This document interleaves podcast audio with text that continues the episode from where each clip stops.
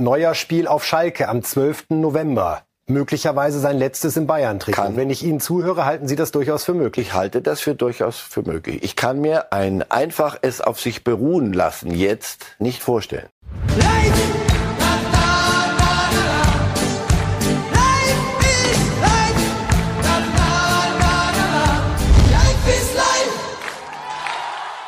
Wir sehen Manuel Neuer am 12. November 2022 beim Sieg der Bayern auf Schalke. 2 zu 0 ging das damals aus. Und heute müssen wir uns mit der Frage beschäftigen, war es möglicherweise sogar das letzte Spiel von Manuel Neuer im Bayern-Trikot? Unglaublich aber wahr, seitdem ist viel passiert. Ein Skiunfall, eine Entlassung, zwei Interviews und jede Menge Ärger. Herzlich willkommen bei Reif ist live. Genau das sind die Themen, über die wir hier mit Leidenschaft diskutieren. Und das werden wir heute tun mit unserem Bildexperten Marcel Reif. Guten Tag, Herr Reif. Guten Tag. Ich würde einfach sagen, wir fangen direkt an, oder? Neuer ist unser großes Thema. Ja. Kein drumherum reden am Anfang, sondern alle auf Stand bringen. Was hat er eigentlich gesagt, der gute Herr Neuer? Da wollen wir noch einmal uns zwei, drei Aussagen von ihm direkt zu Gemüte führen. Denn Neuer hat gesprochen in The Athletic und der Süddeutschen Zeitung, also einmal Deutsch-Englisch. Und da fallen solche Formulierungen. Ich hatte das Gefühl, dass mir das Herz herausgerissen wurde. Das war das Brutalste, was ich in meiner Karriere erlebt habe. Und ich habe schon viel erlebt. Herr Reif, wenn wir allein bei dem Zitat bei bleiben, das Herz herausgerissen. Ist das die Wortwahl von Manuel Neuer? Für mich war das eine ganz andere Intonation aus der Menge Holz. Also das, als ich das gelesen habe, dachte ich, ah, boah, um was geht's? Warte, lass mich noch mal, mal nachdenken, um was geht's hier eigentlich? Ja, äh, alles, was wir jetzt machen werden, ist viel Spekulation. Da müsste Neuer hier stehen oder müsste Salihamidzic hier stehen. Wir hätten nichts dagegen bei der Gelegenheit? So, ja, aber das kann ich Ihnen nicht herzaubern. ähm, es ist kein einziges Wort jedenfalls gedruckt worden, das er so nicht autorisiert hat. Davon, das glaube ich, ist nicht Spekulation, sondern davon können wir fest ausgehen. Also der wollte genau, dass das so dasteht. Und da frage ich mich, so habe ich ihn auch noch nie reden gehört. Er ist eher einer, der ist das dann was zurechtgelegtes gewesen? Also vorher ja. überlegt, also das Herz herausgerissen. Ähm, und wir haben noch äh, ein zweites Zitat von ihm hier an der Stelle, was auch sehr martialisch daherkommt und eben nicht so sehr zu dem Neuer Pass, den wir sonst kennen. Das war auch brutal. Ich habe mir ein dickes Fell zugelegt. Aber was jetzt passiert ist, ist eine ganz andere Ebene. Jeder in unserer Torwartgruppe wurde in Stücke gerissen. Die Leute brachen in Tränen aus. Ja, weil also, Toni Tapalovic, der ja, Torwarttrainer und Vertraute von Manuel Neuer, entlassen wurde im Januar. Also zum einen würde ich jedem jungen Menschen sagen, jetzt äh, beruhig dich mal. Pass auf, auf der Welt gibt so viel Elend, machen wir mal, machen wir mal langsam. Und in dem Fall aber nochmal, das ist ein gedrucktes Interview. Das ist nicht, dass einer direkt in der Emotion, wir werden nachher über Christian Streich sprechen noch und über was alles auf dem Fußballplatz passiert, komm, geschenkt. Oder größtenteils geschenkt. Das ist genau so gewollt. Das ist dermaßen pathetisch. Haben wir das dritte Zitat auch noch, wo er sagt, ich wurde, auf mich wurde, ich lag am Boden und bekam noch einen Schlag. Nicht als Grafik, aber wir haben es hier. Für mich war das ein Schlag, als ich am Boden lag. Das also ist eine besondere Heimtücke, ein besonderer Vorwurf, so, den er da Das ist mit Bayern das Schlimmste macht. noch. Das hier würde ich sagen, ist alles, da macht einer aus einer Geschichte vielleicht persönlich mehr als eigentlich drin ist. Aber das andere ist dann auch noch ein klarer Vorwurf an die Münchner Vereinsführung und an den Club. Also das ist alles für mich drei Kategorien zu hoch angesetzt. Und dann lohnt es sich, glaube ich, mal in Ruhe, das wieder auf den Inhalt zurückzudampfen, wenn Sie no, mögen. Äh, in Kürze, denn auch Julian Nagelsmann hat sich dazu geäußert. Was mich noch interessiert, ist Ihre Einschätzung zu der Wahl der Plattform. Auch das ist ja manchmal eine Botschaft. Manuel Neuer hat gesprochen mit der Süddeutschen Zeitung, aber auch mit The Athletic, einem international hochrenommierten Internetportal, äh, wo also auf Englisch auch seine Äußerungen dargelegt wurden. Ja, ja. Was treibt ihn da? Wir kennen Interviews aus der Vergangenheit. Auch Philipp Lahm hat mal bewusst äh, den Weg gewählt in die Öffentlichkeit. Auch Robert Lewandowski hat das getan. Aber da ist keiner auf die Idee gekommen, ein Interview zweimal zu geben und einmal auch in englischer Sprache. Ist das dann gleich die Bewerbung an äh, Vereine in der ganzen Welt? Übrigens, ihr seht, wie schlecht es mir hier geht. Und wenn mich einer haben will, bitte anklopfen? Zumindest ist es, drängt sich einem diese Überlegung auf. Dass, wenn einer das dann auch noch in Englisch haben will, möchte er, dass das in der Fußballwelt ge gehört wird. Hier, Herr Kollege, man neigt hier zu weit zu, zu sehr deutlichen Worten, auch in Überschriften. Er ging nicht hier zu, zu euch, hättet ihr sie hier gern gehabt. Absolut. Sondern er ging zur Süddeutschen, wo man eigentlich annimmt, machen auch viel Mumpitz, wenn es recht ist, aber wo er sicher sein konnte, dass niemand sagt, ähm, die haben aus dem, was ich gesagt habe, mehr gemacht und es dramatischer dargestellt und etwas dickere Buchstaben benutzt, als ich es wollte. Nein, auch da kann er sich nicht, kann er nicht zurückrudern. Der hat das, was er da gesagt hat, hat er auch klein gedruckt und sauber und ohne Farbe, schwarz auf weiß, hat er so stehen haben wollen. Insofern lohnt es sich, wie gesagt, mal drüber nachzudenken, was ihn dazu bewegt hat, nicht getrieben. Wir hören uns Julian Nagelsmann, den Bayern-Trainer, einmal an. Nach dem gestrigen Sieg der Bayern in Wolfsburg hat er sich nochmal geäußert zu der Form, die Manuel Neuer da an der Stelle gewählt hat und das auch verglichen hat, ja, mit seinem eigenen Umgang mit dem Fall Neuer und dem Gespräch, das er nämlich mit Manuel Neuer geführt hat. Generell, glaube ich, ist das Statement von Olli und äh, von Brazzo ausreichend. Ich habe vor dem Spiel auch gesagt, äh, dass ich im Vier-Augen-Gespräch, in einem ausführlichen, in einem extrem ehrlichen Gespräch ähm, alles offengelegt habe und ich mich nicht für einen öffentlichen Weg entschieden habe und auch weiter nicht dafür entscheide, Dinge öffentlich, äh, über das Thema anzusprechen. Ich hätte das Interview nicht gemacht. In einer Passage ist zu lesen, dass Bayern München im Mittelpunkt steht und völlig losgelöst von meiner Person. Auf mich kann man in dem Fall äh, muss man mich jetzt nicht beachten, sondern äh, es war jetzt auch nicht zuträglich für den Club, was Ruhe angeht sehen wir, dass ich jetzt von 17 Fragen 16 zu dem Thema beantworten muss. Und wenn der Club im Mittelpunkt steht, dann sollte das auch immer so sein.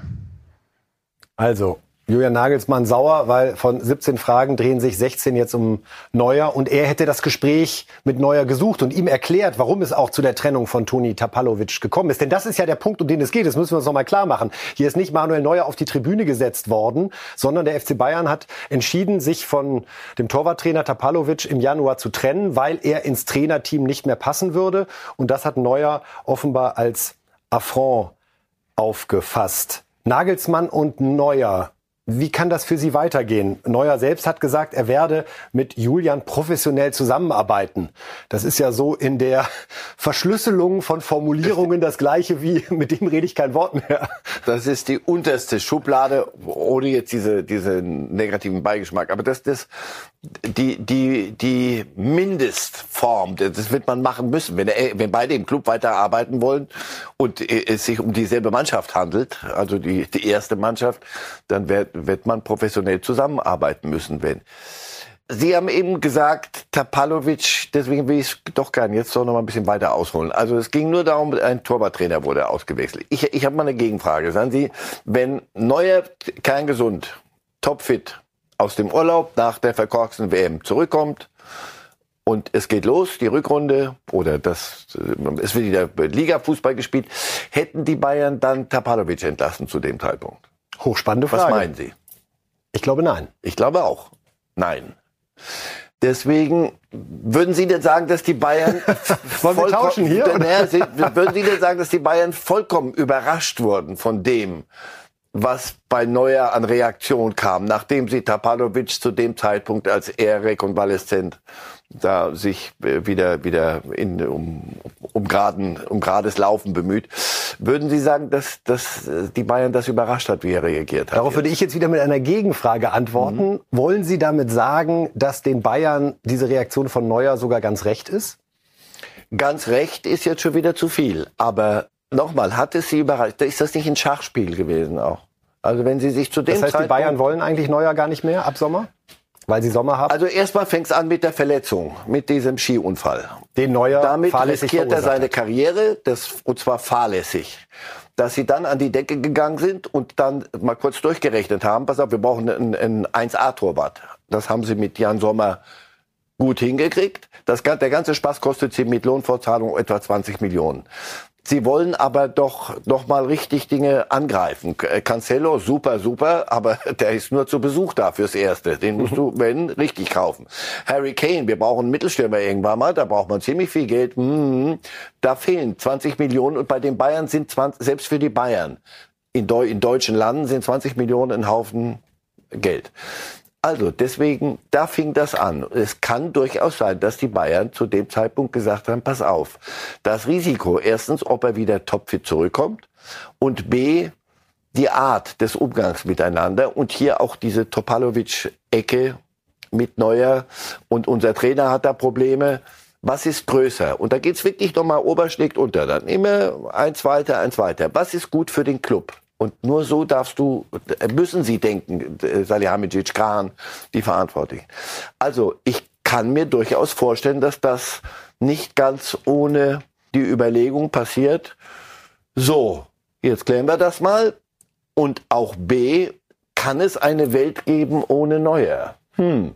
Und andersrum, vielleicht müssen wir Neuer auch klar machen, gibt es die in Stein gemeißelte Nummer eins. Du kommst zurück und spielst so, das habe ich hier noch erzählt. Wenn der zurückkommt, dann spielt er natürlich selbstverständlich Nummer eins. Sommer spielt es sehr gut. Man wird weiterleben. Man könnte, also vorstellbar ist das schon, dass in, bei Bayern noch weiter Fußball gespielt wird, auch wenn Manuel Neuer nicht da ist. Ich hatte es am Anfang der Sendung angesprochen, Herr Reif, das Neuer Spiel auf Schalke am 12. November möglicherweise sein letztes in Bayern trikot Wenn ich Ihnen zuhöre, halten Sie das durchaus für möglich? Ich halte das für durchaus für möglich. Ich kann mir eine ein einfach es auf sich beruhen lassen jetzt nicht nicht vorstellen. Wenn da mal eine Tür geknallt wird, also wir haben doch alle auch mal zu Hause. Äh, zu Hause weiß ich nicht. Also ja, im beruflichen bei uns selbstverständlich nicht. Aber da macht's mal bumm und danach muss man das doch oder will man das doch und kriegt dann dann das auch doch relativ zügig geregelt. Das hier ist ja nicht eine emotionale Geschichte, die da einfach irgendwo aus dem Ruder gelaufen ist. Ich, ich glaube, hier läuft nichts aus dem Ruder. Sie haben mich so lange jetzt gelöchert mit, das hat er auf Englisch auch noch gemacht und das Interview und das heißt, und es ist schriftlich da. Genauso wollte er das haben. Das ist nicht aus der Emotion raus auch wenn es klingt, als sei das ein, ein Verzweiflungsschrei. Und das, was die Bayern gemacht haben, zum Zeitpunkt X den Torwarttrainer zu entlassen, ist auch nicht aus der Emotion passiert. Also ich glaube, da wird auf hohem, höchstem Niveau, oder ist es gar nicht so ein hohes Niveau, Schach gespielt.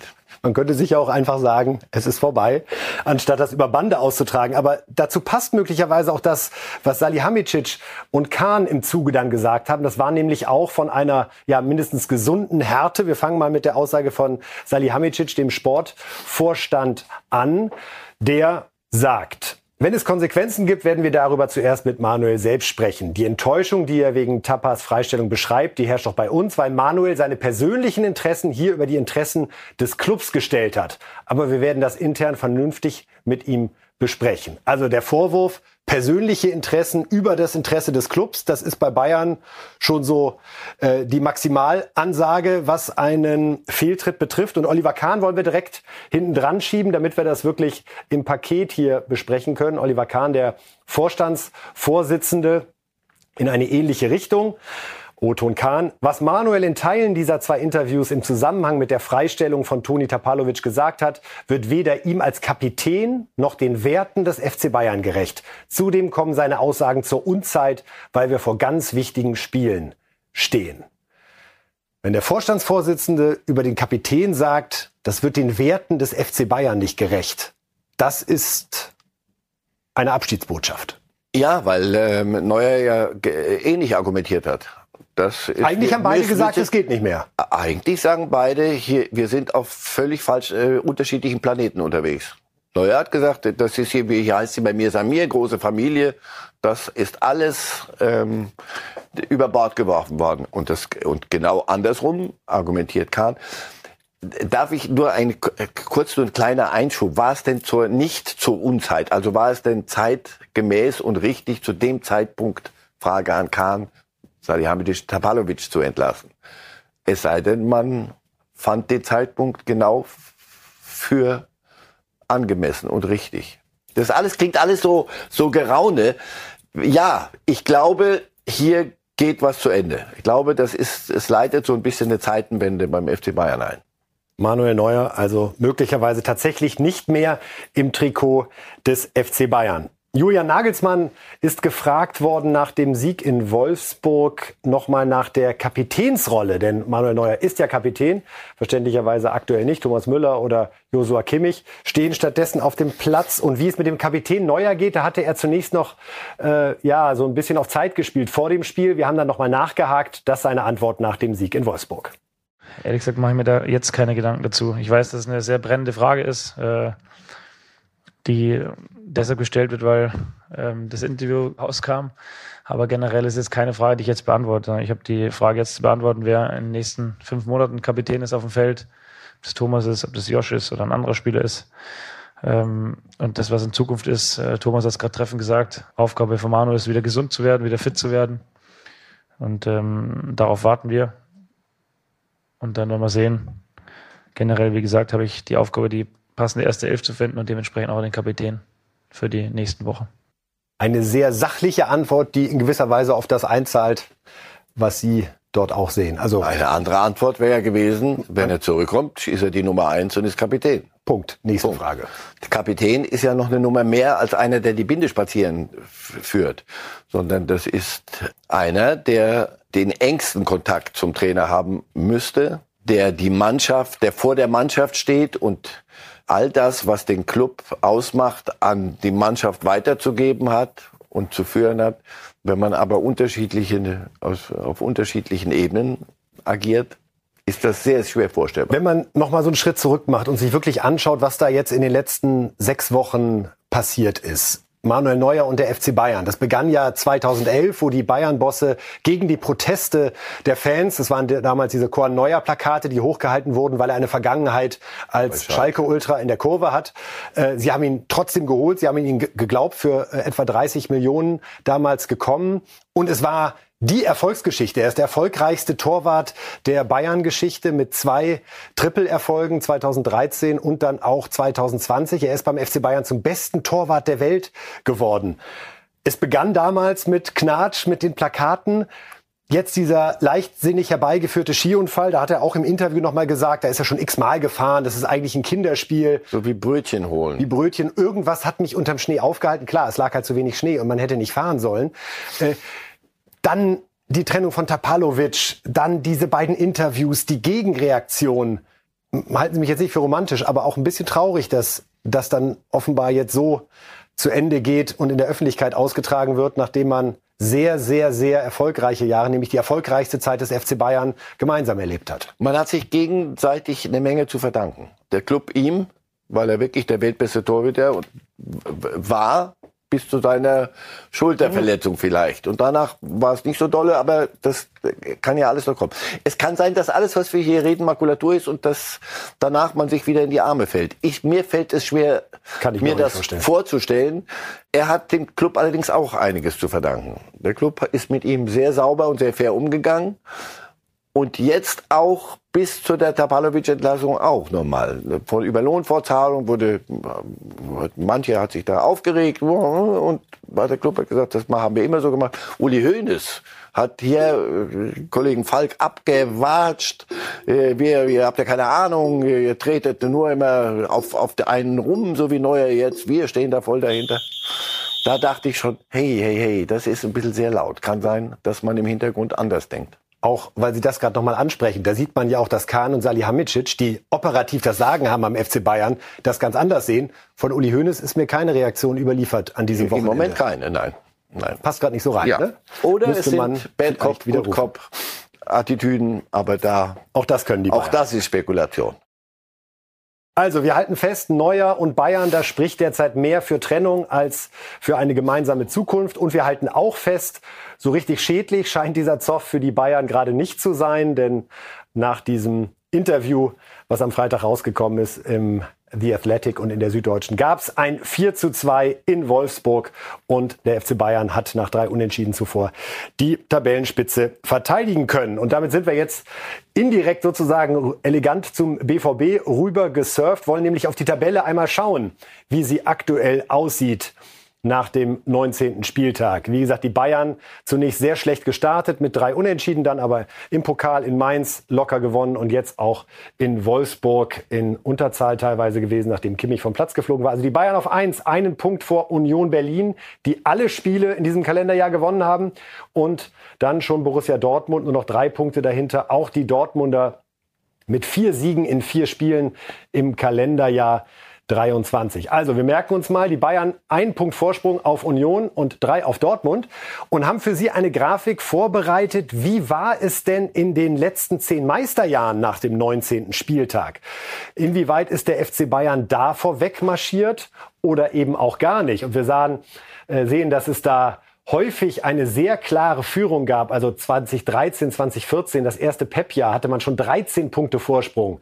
17, 18 waren es 16 Punkte Vorsprung zu diesem Zeitpunkt. Unglaublich. Dann aber 18, 19 sogar sechs Punkte Rückstand auf Dortmund und 19, 20 sogar ein Punkt Rückstand auf Leipzig. Und im ersten Nagelsmann-Jahr 21, 22 waren es sechs Punkte Vorsprung. Also Herr Reif, Nagelsmann ist schlechter als in seinem ersten Jahr, aber immer noch besser als die Bayern 18, 19 und 19, 20. Was sagt uns das? ja. Alles offen. Äh, äh, ja. Oder nicht? Ja. No, aber es ist, Nächstes Thema. Ja, ist doch knapp genug. Die, die Bayern sind nicht das Problem für Meisterkampf. Das Problem sind die anderen, die entweder dann das Muffensausen kriegen oder Angst vor der eigenen Courage oder einfach nicht was aufheben, was da rumliegt. Da habe ich was für Sie, Herr Reif. Muffensausen, Angst vor der Courage. Genau das haben wir mit Sebastian Kehl besprochen in der Lage der Liga am gestrigen Sonntag bei Valentina Maceri und Alfred Draxler war Sebastian Kehl, der BVB-Manager, zugeschaltet. Und da ging es um die Frage, ja, kann der BVB denn noch Meister werden? Und er hat gesagt, wenn Folgendes passiert, dann glaubt er auch daran, dass sie den Titel hören. Sebastian Kehl. Nochmal, äh, wir haben vorhin über die, ähm, über die Spannung innerhalb der Liga geredet. Ist doch schön, dass wir uns diese Frage am 19. Spieltag stellen. Ähm, sind wir Union-Jäger oder Bayern-Jäger? Also im Grunde genommen jagen wir jetzt, egal welche Mannschaft, ähm, aber wir sind wieder richtig dran. Die Leipziger dürfen wir auch nicht vergessen. Aber schön, dass wir uns nach diesen vier Spielen jetzt in diese Situation gebracht haben. Und weil Sie gerade den Vergleich auch angesprochen haben, ich kann mich natürlich noch sehr, sehr gut erinnern an das Jahr 2011 und 12, war ja, war ja selber dabei. Auch da haben wir die ersten vier Spiele gewonnen. Aber ähm, wir haben in dieser Rückserie äh, 11 und 12 15 Spiele gewonnen. Äh, nur zwei Unentschieden gespielt. Wir haben also kein Spiel in der Rückserie verloren. Wenn wir das in dieser Saison auch schaffen würden, dann würde ich eine Wette eingehen. Welche denn? Ja, ich glaube, wenn wir 15 Spiele in der Rückserie gewinnen, dann, ähm, dann werden wir Deutscher Meister. Ja. Er hat's gesagt, Herr Reif. Wir werden Meister, wenn. Da gehen wir aber mit, oder? Wenn die Dortmunder wirklich, lassen Sie mich kurz reden, 47 Punkte in der Rückrunde holen, also 15 Siege und zwei Unentschieden, dann reicht's für die Bayern? Oh, kommen Sie. Die Bayern müssen dann schon noch auch mitspielen, ja? Ja, aber dann, ja. Zumindest hätten wir es dann spannend bis zum Schluss.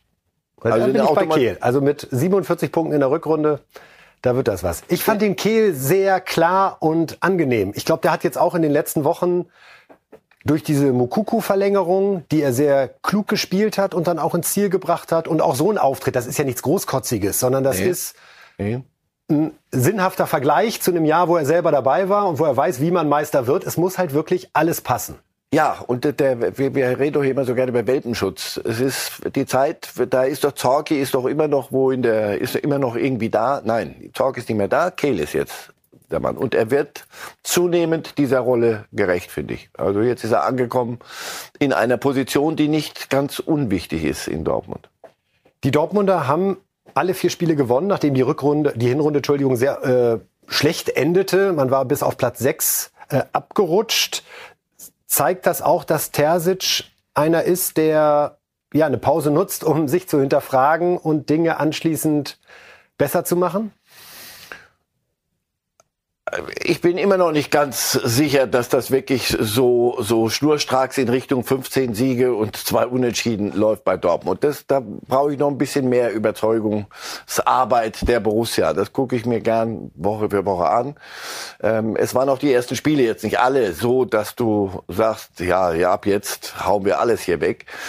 Aber ja, ähm, du hast das Gefühl, sie haben in der Winterpause einiges besprochen intern auch. Und ich glaube, auch die Mannschaft steht, so wie sie jetzt steht, zunehmend fest. Terzic ähm, hat, glaube ich, seine erste Mannschaft gefunden. Zu der Mats Hummels derzeit nicht zählt. In der Mats Hummels im Moment nicht da ist, weil Süle und Stotterbeck die Zukunft sind. Und Mats Hummels ist noch Gegenwart, aber sie werden sie sicher noch äh, brauchen. Nur auch da glaube ich, dass bestimmte Zyklen sich an ein Ende, zu einem Ende kommen. Rein biologisch. Äh, klar, wenn Sie mich nach Reus fragen, ich weiß nicht, ob Marco Reus äh, in der Zukunftsplanung drin ist. Ob er selber eine Zukunft bei Borussia sieht, darüber hören wir im Moment nichts. Ähm, und ich wünsche mir nur, dass für solche Spieler die Dinge anders zu Ende gehen, um einen kleinen Kreis zu schließen, als, als bei Cristiano Ronaldo.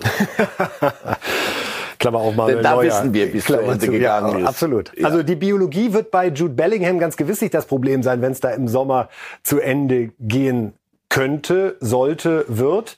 Denn natürlich wollen viele Vereine den Mittelfeldstar der Borussia holen. Sebastian Kehl hat uns da einmal auf den Stand der Dinge gebracht.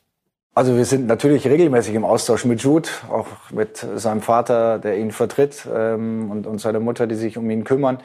Ähm, aber wir haben im Moment keine Vertragsgespräche zu führen, weil das Thema aktuell bei uns nicht auf dem Tisch liegt. Ähm, es gibt aktuell keine Anfragen für Jude, was nicht bedeutet, dass es nicht irgendwann Anfragen geben wird. Ähm, ich meine, äh, das können wir schon ganz gut einschätzen, aber äh, aktuell ist äh, nichts zu besprechen, nichts zu diskutieren. Der Junge fokussiert sich voll auf den Fußball. Ähm, er fühlt sich hier unglaublich wohl, er hat eine hohe Identifikation, er bringt fantastische Leistung. Und dass das natürlich in den nächsten Monaten womöglich dazu führt, dass der eine oder andere Verein sich mal meldet, ähm, das mag durchaus sein, aber ähm, wie gesagt, wir, wir haben das Thema jetzt erstmal gar nicht auf der Agenda. Wir freuen uns, dass er in dieser Verfassung ist, weil wir brauchen Jude in einer unglaublich guten, auch mentalen Verfassung, weil er für diese Mannschaft sehr, sehr wichtig ist.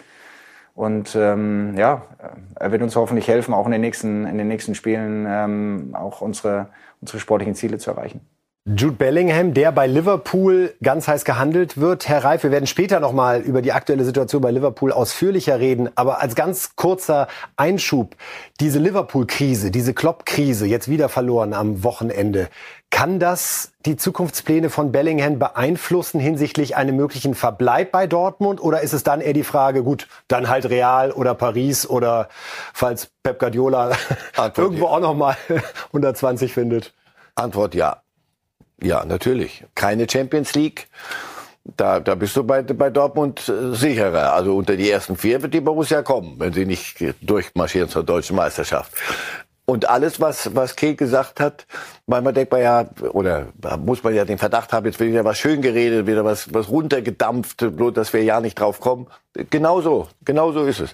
Der Junge hat einen Riesenspaß am Fußball, der weiß, dass er nicht unter in, irgendwo schon jetzt in irgendeinem arabischen Raum sein irgendwo rumkicken wird müssen, sondern das werden schon ganz hübsche Trikots werden, die der oder ein Trikot werden, ein ganz hübsches, das er anzieht. Was wäre heute Ihre Prognose?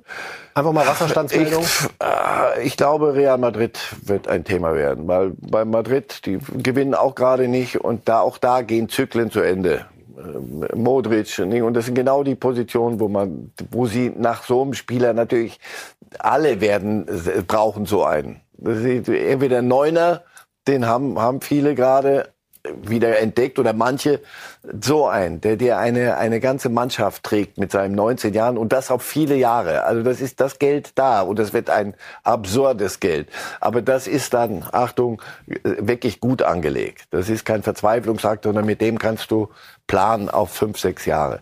Deswegen, er wird es sich aussuchen können und der, der ist klar im Kopf und das, was er da kickt, das genau so sieht das aus. Kehl hat völlig recht. Man muss sich gar nicht damit beschäftigen. Irgend, sie werden kommen. Die, die notorisch Verdächtigen werden kommen und werden irgendwelche Trilliarden auf den Tisch donnern. Und der BVB kennt das nicht anders. Auch das hat Sebastian Kehl nochmal betont. Die Namen Sancho und Haaland spielen da eine Rolle. Nochmal Kehl in der Lage der Liga bei Bild TV. Am liebsten wäre es mir, dass Jude Bellingham bei Borussia Dortmund bleibt, viele, viele Jahre. Ähm, genauso wie ich mir gewünscht hätte, dass ein Erling Haaland äh, noch viele Jahre bei Borussia Dortmund geblieben wäre oder ein Jaden Sancho. Stellt man sich doch einfach mal vor, man hätte in den letzten Jahren mit diesen Jungs ähm, gemeinsam gespielt und nicht jedes Jahr den, äh, den äh, ja, einen unserer wichtigsten Spieler dann auch verloren. Ähm, ja, also ist das ein wenig in diesem Geschäft. Wir müssen auch unsere Rolle im internationalen äh, Wettbewerb sozusagen noch ein Stück weit akzeptieren. Aber jetzt lassen wir uns zuerst mal auf die sportlichen Dinge konzentrieren und ähm, ja, alles andere werden wir sehen. Alles andere werden wir sehen. Und er ahnt, dass er weiß, er weiß, weil das so ist. Weil das so ist. Gegen England und gegen Real, wenn sie denn wirklich wollen, kannst du nichts machen. Nicht als Borussia Dortmund. Selbst die Bayern, die, wo man immer gesagt hat, die entscheiden letztlich immer. Wenn äh, jemand kommt und verrückt wird und viele werden verrückt. Warum? Weil sie es haben. Das wenn Sie die Wahl hätten als Vereinsboss, würden Sie Musiala oder Bellingham kaufen? Sie dürfen nur einen nehmen. Und jetzt sagen Sie nicht, das hängt davon ab, welche Struktur in der Mannschaft ist. Einfach so aus. Doch. Aus, es ist ja, aber, es ist ich aber wusste so. doch, Musiala Sie ist, nicht. Musiala ist nicht der Stratege. Musiala ist der, der dir Houdini. Bellingham ist nicht Houdini, Bellingham ist der Stratege. Andere, andere Position, andere. Die, wenn ich beide in der Mannschaft hätte, wüsste ich, und Haaland noch vorne, wüsste ich, ich kann ganz ruhig schlafen. Dann würde ich mit Ihnen jeden Meisterkampf unterschreiben. Gut.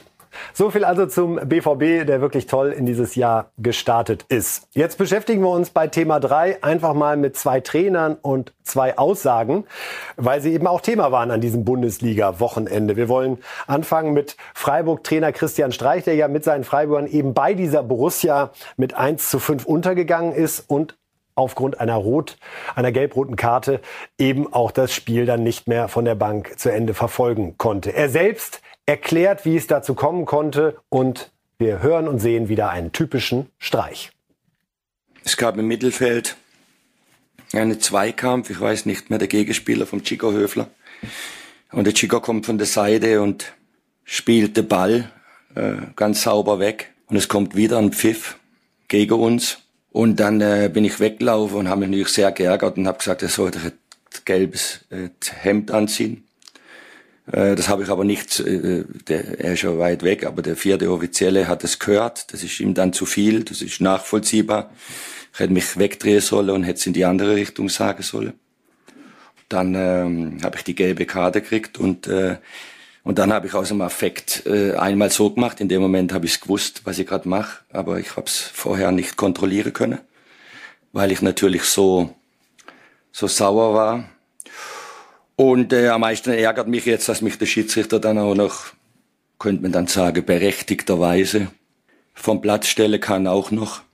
Ähm, aber das ist meine Dummheit gewesen. Das hilft natürlich der Mannschaft nicht. Äh, ich ärgere mich maßlos über mich selbst, vielleicht sogar noch ein bisschen mehr als über die Ver- Unverhältnismäßigkeit, wie heute ähm, dieses Spiel geleitet wurde.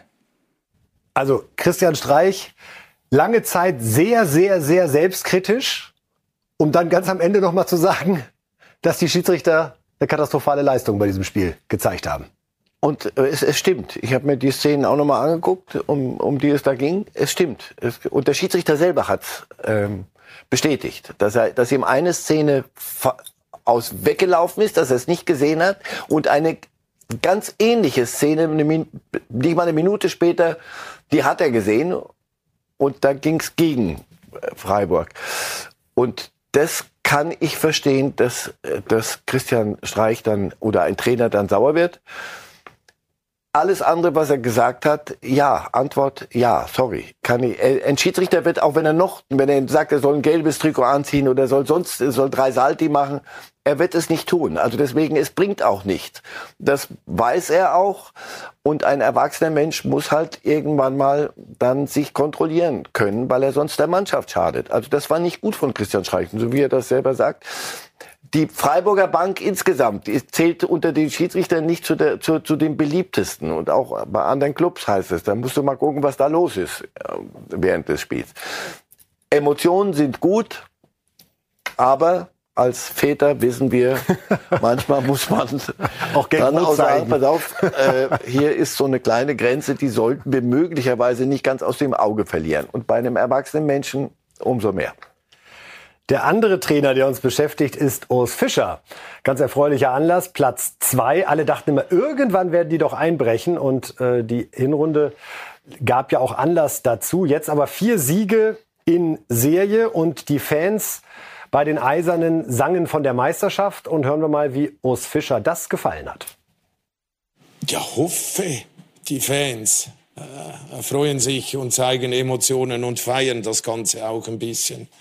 Aber äh, für mich, äh, ja, Jetzt wiederhole ich mich halt schon wieder. Ja. Mich interessiert die Tabelle nach dem 34. Äh, Spieltag und nicht nach dem 19.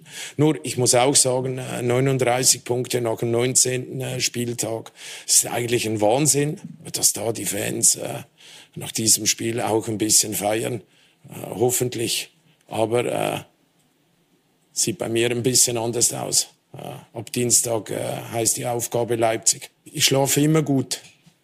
Wirklich. Sei es äh, auch nach Niederlagen, äh, sei es nach Siegen. Äh, ist eine Qualität. Ja, muss ich schon sagen. Ich brauche noch keine Medikamente. Ich finde meinen Schlaf, nein, ist wichtig. Ja, ist wichtig, Herr Reif. ich habe lange in Zürich gelebt. Zürich ist eine zwinglianische Stadt. Dort geht man zum Lachen in den Keller und auch ansonsten äh, große Emotionen zeigt man nicht so sehr. Urs Fischer ist Zürcher. Und unterstreicht und, das bei jedem Auftritt in der Öffentlichkeit. Sie können, ein anderer würde ja sagen, pass auf, ihr nervt mich. Nein, äh, das ist, du läufst gegen, gegen, du kannst auf Kalteisen klopfen. Das kommt genauso viel bei rum, als wenn, wie wenn du ihm ständig sagst, sag mal, und jetzt aber Meisterkampf oder was. Der, der ist Wann glauben Sie, kommt bei ihm oder käme bei ihm die große Emotion? Wäre es die Qualifikation für die Champions League, wo wir dann einen Urs Fischer erleben, der möglicherweise sowohl auf dem Platz als auch auf der Pressekonferenz nochmal eine andere Seite von sich zeigt? Soweit das einem Zürcher möglich, möglich ist. Im Rahmen seiner Vielleicht will er ja, aber es, es geht einfach Nein, nicht. der freut sich doch. Das ist doch eine irre Bestätigung. Die sind doch nicht zum Spaß da, wo sie sind, nach so vielen Spielen. Das ist doch nicht geschenkt worden. Die haben nichts geklaut und, und nicht, sondern die machen sich lustig über den Rest der Welt, weil sie konstant ihr Zeug spielen. Das ist doch nicht die Erfindung, Neuerfindung des Fußballs, wenn du Union zuguckst. Aber das ist ihr Ding. Wir sind, die sind so bei sich wie kaum ein anderer. Über bei allen anderen Systemen, wir mussten mal auf Dreierkette, Fünferkette umstellen oder wow, was ist jetzt los? Mit einer Zürcher Ruhe ziehen die das, ziehen die ihre Bahn. Das, das kann nicht zur deutschen Meisterschaft führen oder doch, wenn die anderen verrückt werden. Ihn werden wir nicht aus der Bahn werfen, so dass er dann möglicherweise irgendwie Quatsch macht. Überheblichkeit haben wir da nichts zu befürchten. Sorry. Beim, besten, beim schlechtesten Willen nicht. Kommen wir zum internationalen Fußball, liebe Fußballfans, hier bei Reif ist live. Und wir beginnen mit einem Namen, ja, wie ein Gedicht. José Ignacio Fernandez Iglesias. Mehr geht nicht. Das ist nicht etwa die Viererkette von Real Mallorca, sondern der Torschütze des 1 zu 0 gegen Real Madrid. Traumhafter Hinterkopf Treffer bei traumhaftem Mallorca-Wetter. Viele Urlauber in Deutschland kennen das nur allzu gut. Traumtor, oder Herr Reif? Ja, wobei es gegeben wurde als Eigentor von Nacho. Ach, okay. Äh, so hat der spanische Verband das. das Im Nachhinein dann. Hier so. sehen wir noch Elfmeter für Real, ja. Vinicius Junior. Und, und dann darf man auch verschießen. Asensio versucht es, Benzema war nicht auf dem Platz. Verschossen, 1 zu 0 für Real. So war es nicht, sondern für Mallorca und eine Niederlage für Real Madrid. Die da bedeutet, dass es in der Liga immer klarer wird. Denn wir haben auch noch Tore von Barcelona, Herr Reif. Zum Beispiel. Das ist das nächste Wunder dieses Spieltages. Barcelona gewinnt 3 zu 0 und Lewandowski trifft nicht. Gegen Sevilla ging's. Jordi Alba besorgt hier die Führung. Hübsch gespielt, oder? Hübsch gespielt Sehr ist hübsch. die treffende Formulierung. Und es geht gleich auch noch weiter. Also hier genießen wir nochmal die Führung. Dann ist es Gavi, der auch hübsch vollendet. Barcelona mittlerweile im Strafraum sehr kombinationssicher. Und Sevilla ist nicht irgendwer, ja. Also das 2 zu 0. Und dann macht Rafinha noch das 3 zu 0. Wieder quer gespielt, vollstreckt am 5-Meter-Raum. Also, Barcelona gewinnt 3 zu 0, Real Madrid verliert 1 zu 0, bedeutet für die Tabelle Folgendes. Da muss man als Real-Fan tapfer sein, denn die Saison scheint zumindest in der Liga gerade davon zu laufen, Herr Reif. Acht Punkte Rückstand von Real auf Barcelona und weiter diese beängstigende Defensivleistung von Barca. Sieben Gegentore nach 20 Spielen. Ja, weil wir sonst immer vorne Lewandowski gucken und wer, oh, Lewandowski hat dich getroffen. So. Nee, nee, der muss mal zu Null spielen. Testegen. Testegen. Ist ein sehr guter Torwart. das, darüber reden wir dann bei Gelegenheit. Im März, Welche Folgen das denn alles so haben könnte. Im März, die Länderspiele werden schon Nein, es sind spannend. acht Punkte. Und Real, jetzt kommt, kommt Liverpool im, in, der, in der Champions League. Also wenn das das Ziel sein sollte, dann äh, ge- gehen sie aber in die Spielbank und setzen alles auf die zwölf. Die muss dann aber auch kommen. Wenn nicht, ist diese Saison in der Grütze und dann wird es bei Real, glaube ich, den großen Umbruch geben. Würde es geben. Gucken wir mal nach Italien. Da haben wir das allseits beliebte Derby. Inter gegen AC für Sie. San Siro von außen ein Traum, super Stimmung und nur ein Tor. Das für Inter fällt. Lautaro Martinez ist es mal wieder, der Inter den Sieg beschert im Derby gegen Milan. Milan ist raus. Milan ist raus. Da geht es im Moment richtig Stück für Stück den Bach runter. Hatten eine große, gute Phase, aber jetzt passiert nicht viel. Inter hechelt wie alle anderen Napoli hinterher. aber kann zumindest mit der Champions League planen, denn wenn wir auf die Tabelle schauen, dann sehen wir, dass der Meister dort ja so gut wie feststeht. Neapel 13 Punkte nach 21 Spieltagen vor Inter. Das sieht also alles sehr deutlich aus. Jetzt geht's nach Frankreich und zum Gegner des FC Bayern im Champions League Achtelfinale. Paris hat gegen Toulouse gespielt und ging erstmal in Rückstand. Donnarumma sieht da gar nicht gut aus.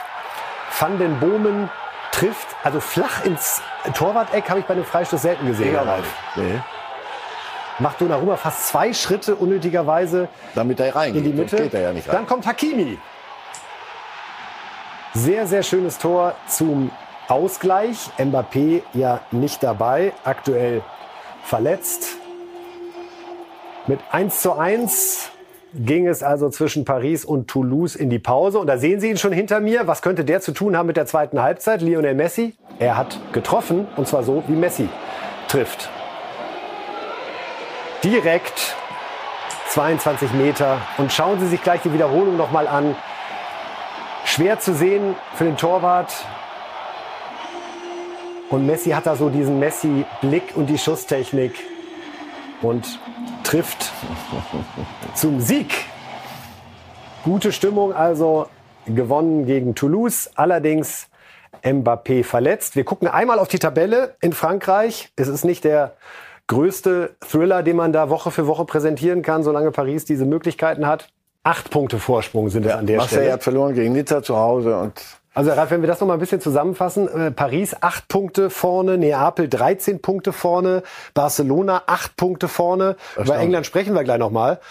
Die Bundesliga, die gute alte Bundesliga, Die gute alte Bundesliga. erzeugt zumindest tabellarisch gerade Spannung. Vielleicht Ja. können wir uns darauf Ja. einigen. Ja, bei Mbappé ist ja die große Frage, spielt er gegen die Bayern? Vielleicht sogar schon im Hinspiel in der nächsten Woche oder doch erst beim Rückspiel. Nach seiner Verletzung hatte Nagelsmann ja so anklingen lassen, er glaubt das nicht alles so ganz genau mit drei Wochen Pause und damit dem definitiven Aus fürs Hinspiel im Champions League Achtelfinale. Hören wir uns doch mal an, was Christophe Galtier, der Trainer von Paris, zum aktuellen Stand rund um Mbappé zu sagen hat. Il sera absent. euh, Nach den Untersuchungen und Einschätzungen unserer medizinischen Abteilung wird uns Kilian drei Wochen fehlen. Das ist ein Fakt. Hat er zu viel gespielt? Hätte man es verhindern können? Wir sind in einer ungewöhnlichen Saison mit einer Weltmeisterschaft mittendrin. Es gibt viele andere Vereine mit vielen Nationalspielern, bei denen Ermüdungserscheinungen auftreten und auch Verletzungen. De la fatigue qui est générée automatiquement et qu'il y a des blessures. Also hier klingt noch mal klar durch. Drei Wochen Pause. Wo stehen Sie da, Herr Reif? Bluff? Und es gibt noch ein Wunder? Oder Ich würde es nicht ausschließen, aber ich hätte, ich, an, an Nagelsmanns Stelle hätte ich es nicht gesagt, weil er hat es öffentlich gesagt, er hat, äh, Galtier hat dann in dieser Pressekonferenz auch gesagt, äh, das höre ich nicht so gerne, dass man mir unterstellt, das haben wir nicht nötig, das sind wir nicht als Club. Ja, aber geschenkt kommt, das ist Geplänkel. Da sehen wir die Bilder sehen, noch mal es gibt, von der Es gibt Verletzung. Wunderheilungen zuweilen. Äh, und, und der, hat ein, der ist jung, hat ein gutes Heilfleisch, wie sich in, in einigen Verletzungen gezeigt hat schon. Ich würde keine Wette eingehen. Ja, wie geht's weiter beim FC Liverpool, während wir hier Mbappé noch nach seiner Verletzung der vergangenen Woche in den Katakomben verschwinden sehen. Ein 0 zu 3 bei Wolverhampton gab es nun an diesem Wochenende und Jürgen Klopp war, es wird Sie nicht überraschen, konsterniert anschließend. Sehr, sehr frustrierend und enttäuschend. Der Start in die Partie war schrecklich, absolut schrecklich. Das Gegenteil von dem, was wir vorhatten. Nach zwölf Minuten lagen wir 2 zu 0 zurück. Das ist nie hilfreich, aber vor allem in unserer aktuellen Situation darf so etwas nicht passieren. Nicht derart passiv zu sein und nicht so in diesen Momenten zu agieren. Die Ursache des Problems waren die ersten zwölf Minuten. Wenn Sie mich fragen, ob ich es erklären kann, ich kann es nicht. Das Spiel ist seit 15 Minuten vorbei und ich kann es immer noch nicht. Das darf nicht passieren. Es ist passiert, ich weiß, aber das ist sehr schwer zu verdauen. Wie kann ich mir keine Sorgen machen? Ich kann nicht hier sitzen und denken, oh nein, alles ist okay, wir haben es gut gemacht, das ist Fußball. Das ist es nicht. Also Liverpool, Herr Reif, nahezu gleich weit entfernt von der Champions League wie auch von Abstiegsplätzen. Sie haben es gerade auch gesagt, Real zockt auf die Champions League.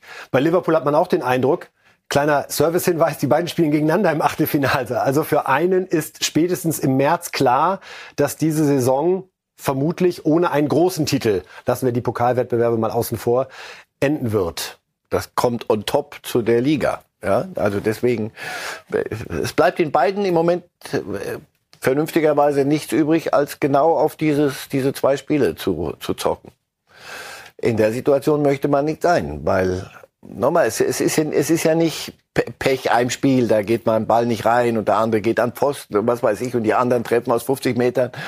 Sondern bei Liverpool, das ist eine handfeste Krise. Das, was da läuft, da ist, stimmen die Strukturen nicht. Geld investiert auch Klopp, muss ich das fragen lassen. Noch ein Stürmer, noch ein Stürmer, wieder was in die Offensive, aber Mittelfeld. Es kommt viel zu wenig.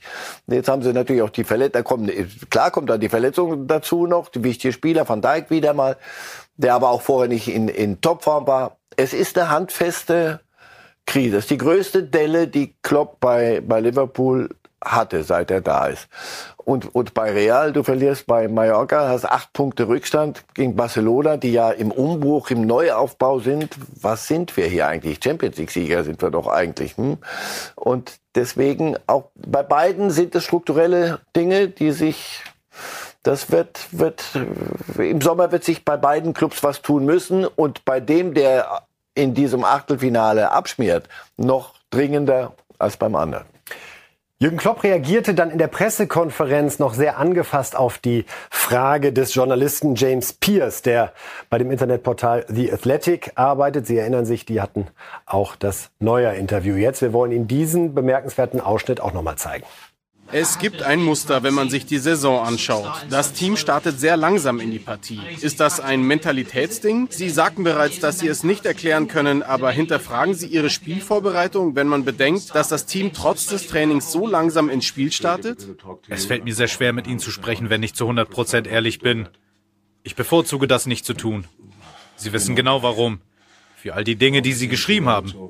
Wenn jemand anderes die Frage gerne stellen möchte, dann beantworte ich sie. Okay, dann Sie. Können Sie die Frage nochmal formulieren? Zeigt Klopp da Dünnhäutigkeit, die gerade bei ihm vorherrscht. Der Journalist hat hinterher aufgeklärt, er muss da was verwechselt haben. Ihm sei gesagt worden, es ging um andere Artikel, die mit ihm gar nichts zu tun hatten. Aber das trotzdem so in der Pressekonferenz zu zelebrieren nach einer 0 zu 3 Klatsche? Wir beide sind doch schon länger dabei. Immer wenn ein Trainer sich dann mit Journalisten anlegt und solche Nebenkriegs Plätzchen, äh, Kriegs, falsches Wort, Nebenschauplätze eröffnet oder sich darauf einlässt, ist kein gutes Zeichen. Belassen wir es an der Stelle einfach ja. dabei und gucken nochmal auf die Tabelle der Premier League, denn da ist Pep Guardiola wahrscheinlich bis heute nicht in den Schlaf gekommen und beißt in jeden Tisch, der sich ihm anbietet, denn da verliert Arsenal mal, in diesem Fall bei Everton. Und was macht Man City? Verliert bei Tottenham. Also es wäre jetzt die Chance gewesen, so etwas wie eine Aufholjagd einzuläuten. Das sehen wir, hat nicht funktioniert, denn Arsenal, der FC Arsenal weiter vorne mit fünf Punkten und einem Spiel weniger. Sie hatten ja immer so ein bisschen auf Man City noch gesetzt, dass die jetzt sowas liegen lassen. Ja. Das Gutes Zeichen für Arsenal. Woche für Woche für Woche für Woche gibt's weniger Spiele, komischerweise. Danke, Herr Ralf. Ist das nicht so? Und deswegen so eine Niederlage, es kommt zur Unzeit. Das, sie waren wirklich auf Schlagdistanz und du musst Arsenal dann ja ein bisschen Angst machen, die, die der junge Mannschaft. Pa passiert aber nicht. Genau im Gleichschritt, ah, okay, dann schmeißen wir auch drei Punkte weg. Also deswegen, die Chancen für Arsenal steigen. Wir gucken zum Abschluss, liebe Fußballfans, auf die Pokaltipps von Marcel Reif. Ja, die zweite Hälfte des Achtelfinals in dieser Woche. Und wundern Sie sich nicht, als aufmerksame Zuhörer und Zuschauer von Reif ist live hat äh, Reif letzte Woche am Montag, wo er schon mal alle Spiele getippt hat, bei einer Paarung jetzt einen neuen Trend. Aber das ist ja sein gutes Recht, liegt ja ein bisschen Zeit dazwischen, werden wir gleich erklären. Also Sandhausen, Freiburg 0 zu 2, Eintracht Frankfurt gegen Darmstadt 2 zu 1, Nürnberg, Düsseldorf 2 zu 1 nach Verlängerung. Das ist noch alles so wie in der letzten Woche. Und Bochum gegen Dortmund 6 zu 5, nicht nach Verlängerung, sondern nach 11 Meterschießen. Vergangene Woche hatten Sie noch gesagt, Dortmund gewinnt 2 zu 1. Jetzt hat Dortmund alles gewonnen in der Liga. Warum Da glauben Sie, dass Bochum doch das typische Dortmunder Thema, was da wieder hochkommt? Nein, aber ein Bochumer Thema. Da hatte ich Bochum noch als Abstiegskandidat. Mittlerweile ähm, machen die einen richtig guten Job und haben sich zurechtgeruckelt. Und für die ist so ein Pokalspiel wirklich, das, das ist, und dann gegen Dortmund, den Nachbarn, die könnt, mit dem Fahrrad können die, können die sich besuchen. Während die Dortmunder, glaube ich, äh, alles Küchenpsychologie, äh, jetzt wieder auf die Meisterschaft gucken. Jetzt müssen wir da oben also das wird ein richtiges Pokalspiel, mal mit dem klaren Favoriten. Ich glaube nicht, dass er so klar ist. Deswegen, ich halte das für eine, wird ein lustiger Abend. Und das Schöne ist, Herr Reif, wenn wir am Freitag hier um 10.30 Wissen Uhr wieder zusammenkommen, können Sie sagen, einmal haben Sie auf jeden Fall recht gehabt. Sehr gut abgesichert. So sollten wir das immer machen. Herr Reif, ich sage Ihnen Dankeschön. Vielen Dank. Äh, Wir bedanken uns bei Ihnen, liebe Zuschauerinnen und Zuschauer, liebe Zuhörerinnen und Zuhörer, dass Sie wieder dabei gewesen sind bei Reif ist live hier bei Bild.de oder eben als Podcast. Das war's an der Stelle von uns. Freitag 10.30 Uhr sind wir wieder für Sie da. Danke, Herr Reif. Danke Ihnen. Allen eine gesunde, schöne Woche. Bis dahin. Life